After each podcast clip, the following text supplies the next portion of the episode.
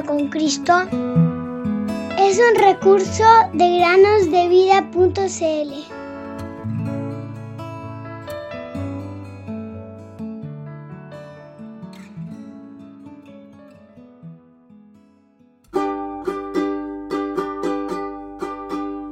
A este Jesús a quien vosotros crucificasteis, Dios le ha hecho Señor y Cristo. Hechos 2.36.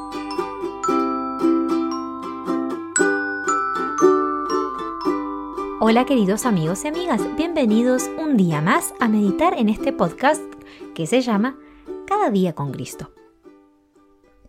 El día de hoy la meditación se llama La Biblia es un espejo. Érase una vez un señor mayor que no veía muy bien y usaba lentes para ayudarse. A pesar de eso, le gustaba mucho el arte y creía que era un gran crítico.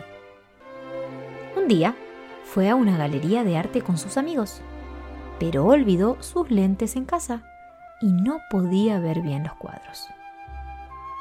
Aún así, Quería impresionar a sus amigos y empezó a señalar los errores en una pintura. Dijo que el marco no combinaba y que el sujeto del cuadro era feo y arruinaba la obra de arte.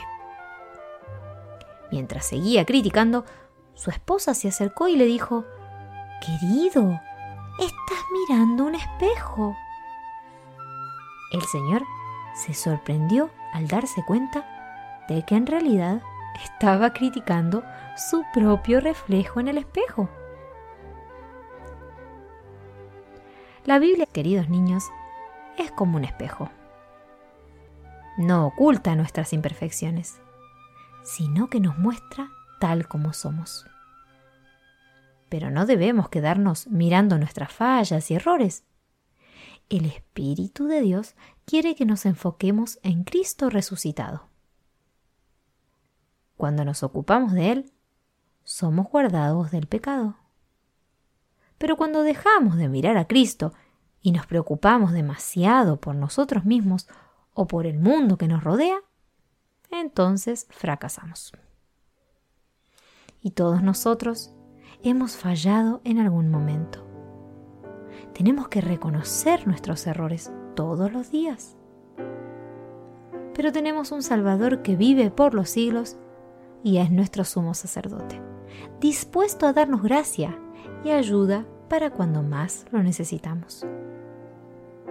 Incluso cuando no aprovechamos esa ayuda como deberíamos, Él sigue siendo nuestro abogado y se presenta ante el Padre por nosotros en el mismo momento en que fallamos. Pon atención al siguiente versículo.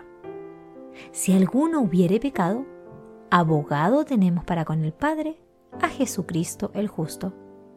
Primera de Juan 2.1.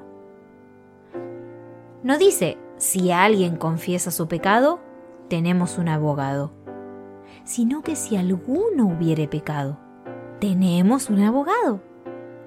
Es decir, en el momento en que fallamos, Él ya está intercediendo por nosotros. Y gracias a su amoroso cuidado, el Espíritu Santo sigue obrando en nuestros corazones, llevándonos al arrepentimiento y a la confesión. Si confesamos nuestros pecados, Él es fiel y justo para perdonarnos y limpiarnos de toda maldad. Primera de Juan 1.9. Querido oyente, no te desanimes por tus errores. Simplemente mira a Cristo y confía plenamente en su obra, tanto en el pasado, en la cruz, en el presente, en el cielo y futuro, cuando venga a buscarnos para estar con Él para siempre. Alabado sea su nombre.